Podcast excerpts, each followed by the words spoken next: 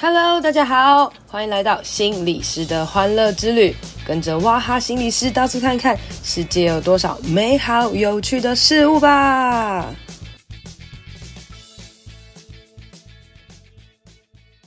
啊，这段剪掉，不行，剪掉没有啦，这只是开玩笑的。Hello，大家好，欢迎来到心理师的欢乐之旅。今天呢，我邀请到一个很特别的人，怎么样的特别法呢？他是一个心理师，可是他在法院工作哦。我们想象在法院工作都是很帅很帅的啊，我自己小时候也很想要在法院工作啊，哎，可是反正就是去不了哦。所以呢，我今天就邀请到培培来分享一下，在法院工作到底有多帅呢？让我们欢迎培培。Hello，Hello，大家好。哎，你先讲一下你在法院工作多久？为什么会开始去到法院呢？呃，我在法院大概是五年的时间，其实整整整整五年啊，我，然后那时候就是我那时候本来在嗯那个学生辅导智商中心，就是为那个国中小的学校做学校心理师这样，那我就看到呃那时候法院其实是因为法条的关系，所以嗯一百零五年的时候呢，他就突然增开了很多。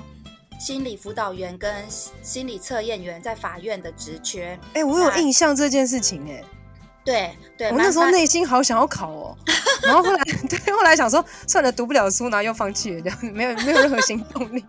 所以你原本在学资，然后对，然后看了这个东西，然后你就决定去考了。其实其实是犹豫很久，因为我我其实大学毕业之后，我就是很。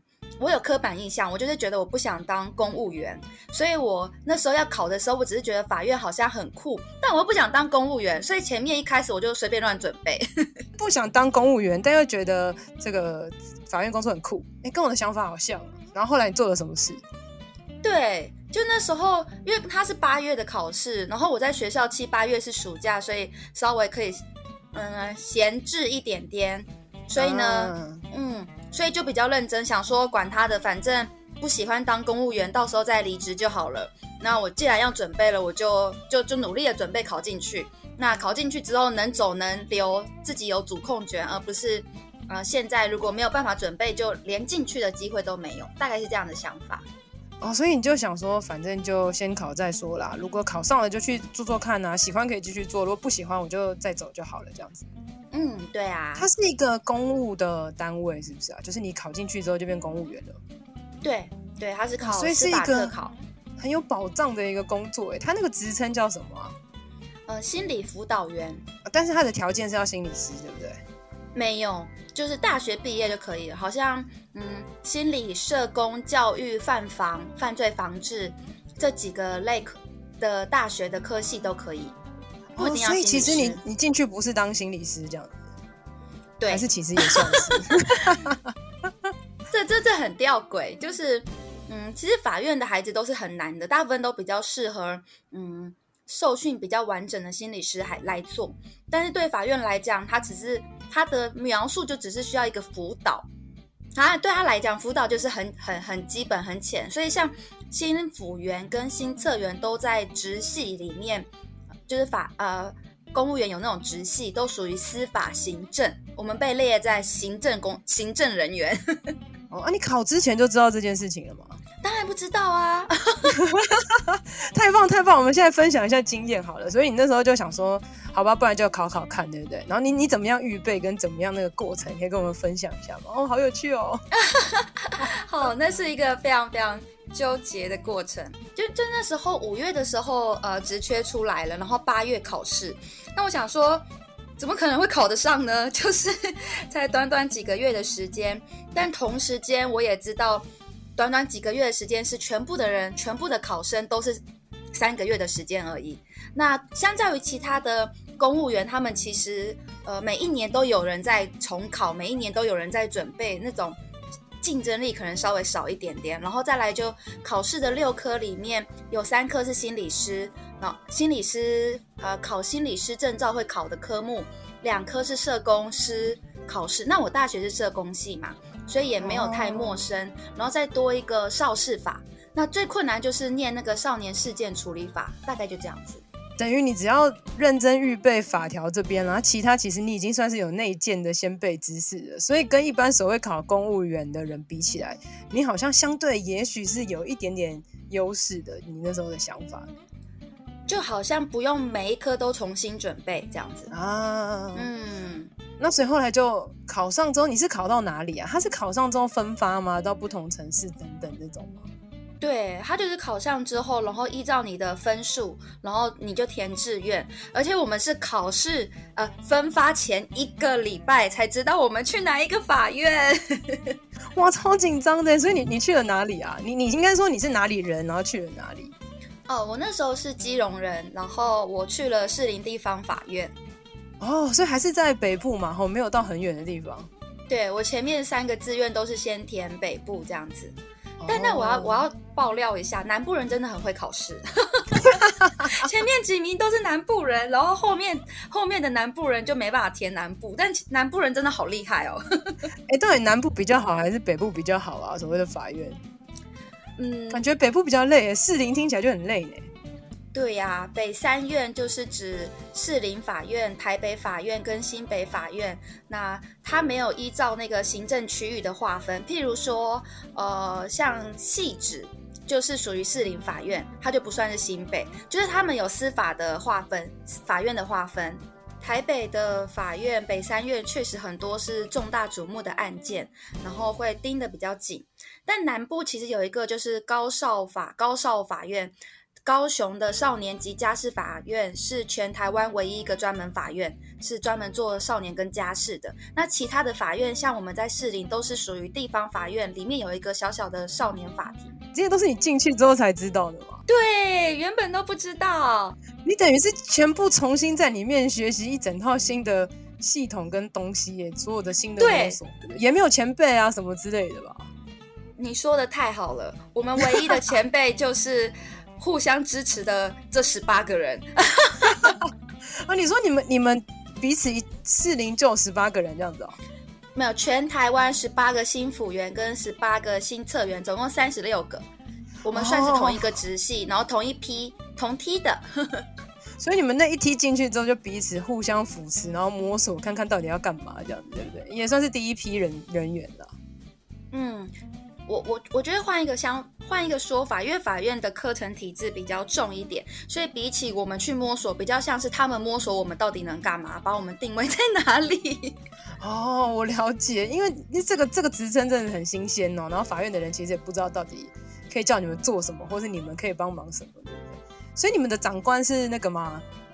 关护人吗？呃、对对对，修法之后叫做少年调查保护官。哦，对对对，保护官保护官是是是。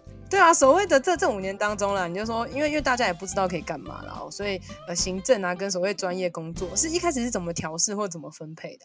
我我先说，其实。因为那同时之间，呃，我们一起进去的还有一个家事调查官，因为都是因为修法的关系，所以他们少了一个助理员。助理员的话，所以那个一个助理员的工作就分配到我跟新测员身上。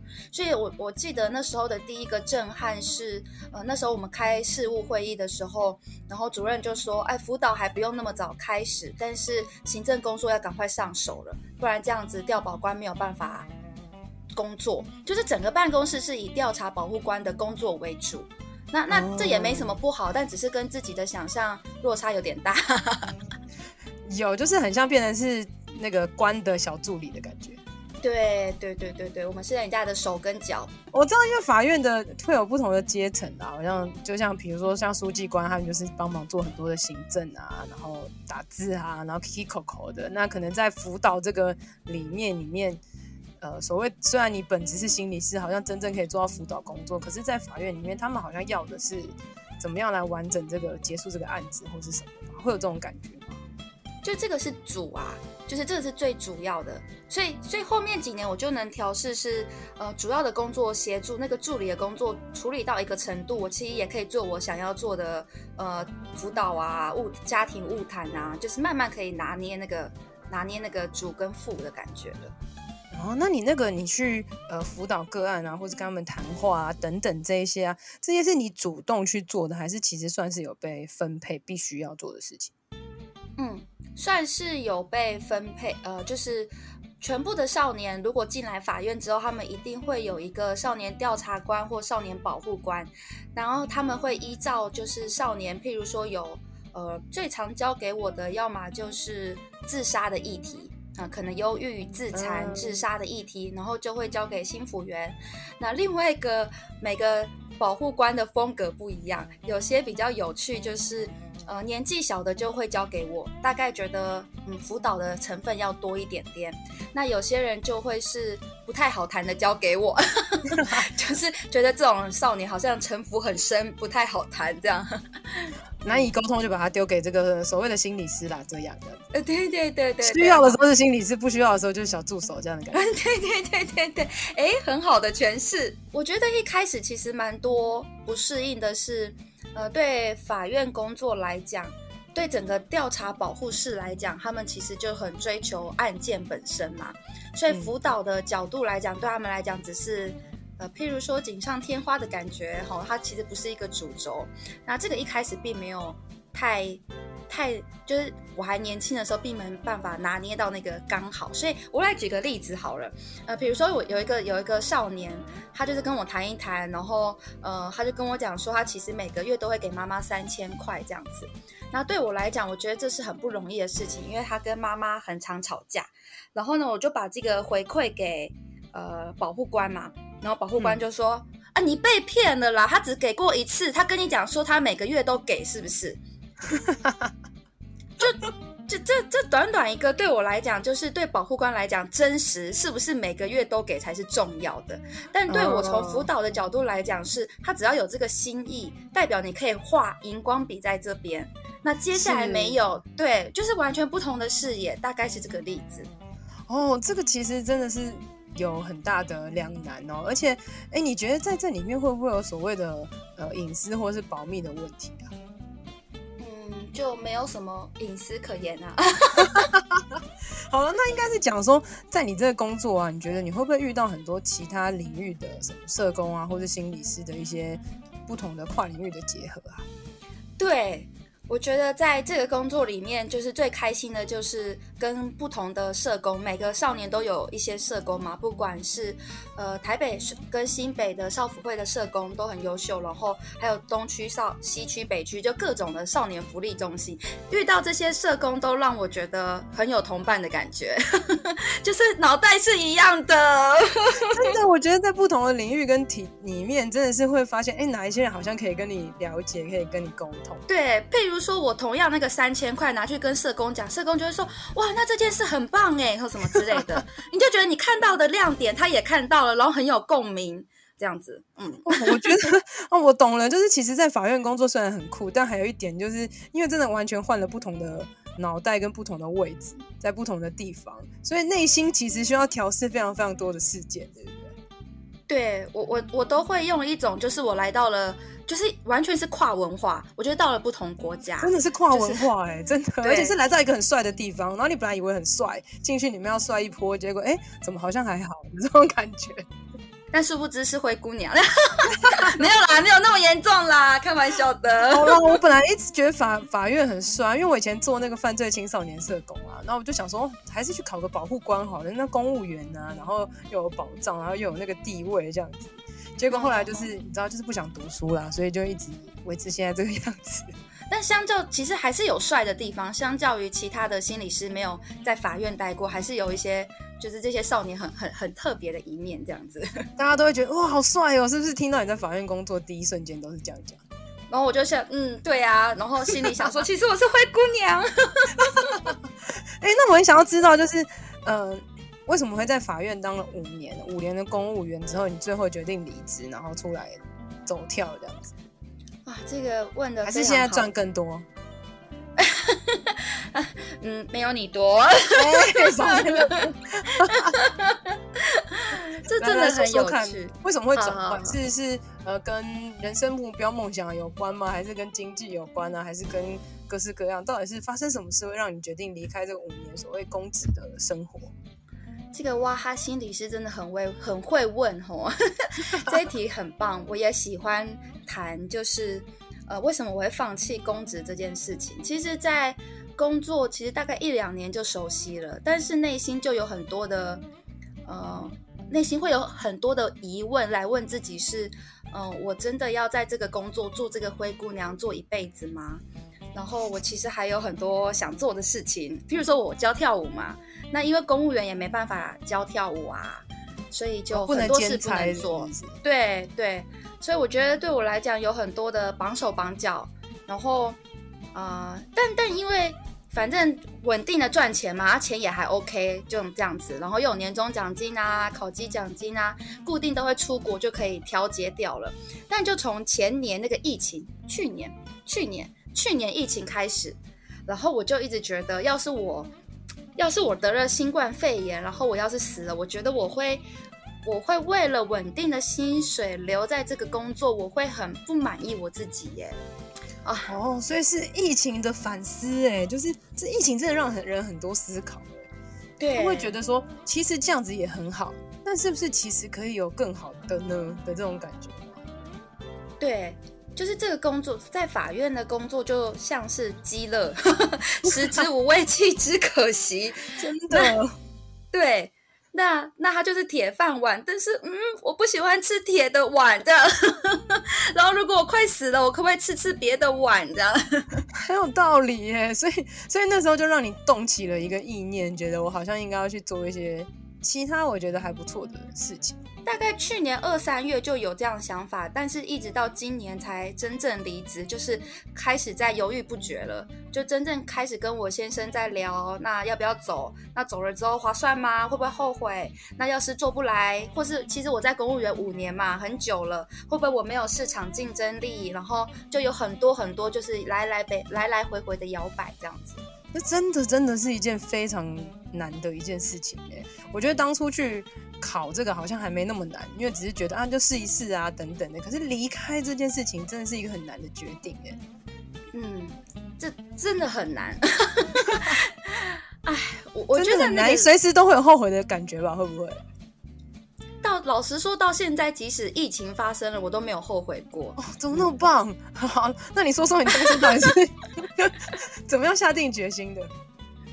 嗯，下定决心就是就是包括我自己有做家族治疗的进修嘛，那老师那边也也也愿意，就是就是跟着那个老师那边的系统，然后学，然后也觉得好像自己能力有提升，然后呃，同时之间。又觉得，嗯，听听很多人不同人在做行动心理师的意意见这样子，那大概也想说，反正大不了就吃少一点，然后 就是反正不会饿到嘛，至少因为我先生有稳定的工作，就是至少不会饿到。但是因为因为啊，我可以讲那老师吗？可以，请说。就好，我我跟着赵文涛老师学家族治疗，那、嗯、他跟我讲了一句我觉得非常有趣吼，他就说，反正也不会。反正应该是饿不死啊，就是反正你就你没有东西吃，你就看你先生吃什么，你吃他的一半就好了，你们两个都不会饿死。我就觉得好像蛮有道理的，真的。其实说穿了，我们真的在考量要不要做一个决定的时候，很多时候真的都是所谓经济的考量，因为我们都会觉得啊，好像少了这个稳定的经济啊，或者未来经济不稳定，可能会有一些呃焦虑啊，或者是什么。但是撇除经济，我们好像没有任何不离职的理由的这种感觉，对不对？对你这这个这个这个没错，这个总结很棒，所以就离职了，然后到目前为止也没有什么后悔的感觉，完全没有哎，即使我也是六月收入少到爆炸这样子，没关系，我们一起少。我觉得疫情之中本来就会有很多的呃不就是很夸张的事情，但是就也是可以让我们有安静跟反思的时候了。哎，我想分享有一个很有趣的例子，就是好啊好啊。就是我那时候要走的时候啊，就是因为我是很早就决定要走，但是呃，我没有那么早提离职这件事情，这样子，因为我不想，因为因为因为法院有很多长辈们，然后我我不想被干扰，就是我要提，就是对对对对对对，然后呃，我记得有几个呃几个要好的朋友，其他很多书记官啊，或是有些他们也做的好辛苦，也好想走，但。因为不像我们有心理师的证照可以有，或是有兼职的这种工作可以做这样子，嗯、那就有一个呃还算在公务体系很稳定，也就跟我讲说啊，你走了之后要保重哦这样子，然后呢 很帅哦，我就摇摇头跟他讲说不，你才需要保重。哎、欸，好啦，你在法院工作最帅的点就在这里了啦。对，老娘今天不做也没有关系，因为我本身拥有专业，我依然到其他地方都可以混得很好。也也没有没有没有，只是我只是要强调，法院真的很不好混哎、欸。好的，今天我们邀请培培来跟我们分享一下他在法院工作的那个心路历程啊哈。那我们一直不断的听到他说自己是灰姑娘哈，但最后他也离开了灰姑娘的世界啊。当然知道那那那个世界其实还是很美好，还是有很多很棒的地方哦。最后呢，我们就请培培给我们一句话哦，就是呢，如果啊你现在所在的工作其实还蛮不错的，但是你又没有很喜欢的话，那如果你想要转换，要怎么办呢？你可以给大家一点建议吗？呃，一句话就是。呃，人生不用吃太饱，嗯，就够吃就好了，就这样。好，谢谢培培来跟我们分享，我们可以学习他的经验哦。无论你现在的工作很酷或是很不酷，我相信你一定都可以找到自己的方向啦。那我们就在这边跟大家说拜拜喽，拜拜。今天的节目就到这里啦，希望你喜欢，希望对你有帮助，至少你听了有笑呵呵。好啦，如果你喜欢我的话，记得在 Apple Podcast 给我五星评价，还有一些回馈哦。然后也可以到我的粉专 FB 和 IG 心理师的欢乐之旅按赞、追踪、留言跟我互动哦。你的支持会是我最大的鼓励，谢谢大家，拜拜。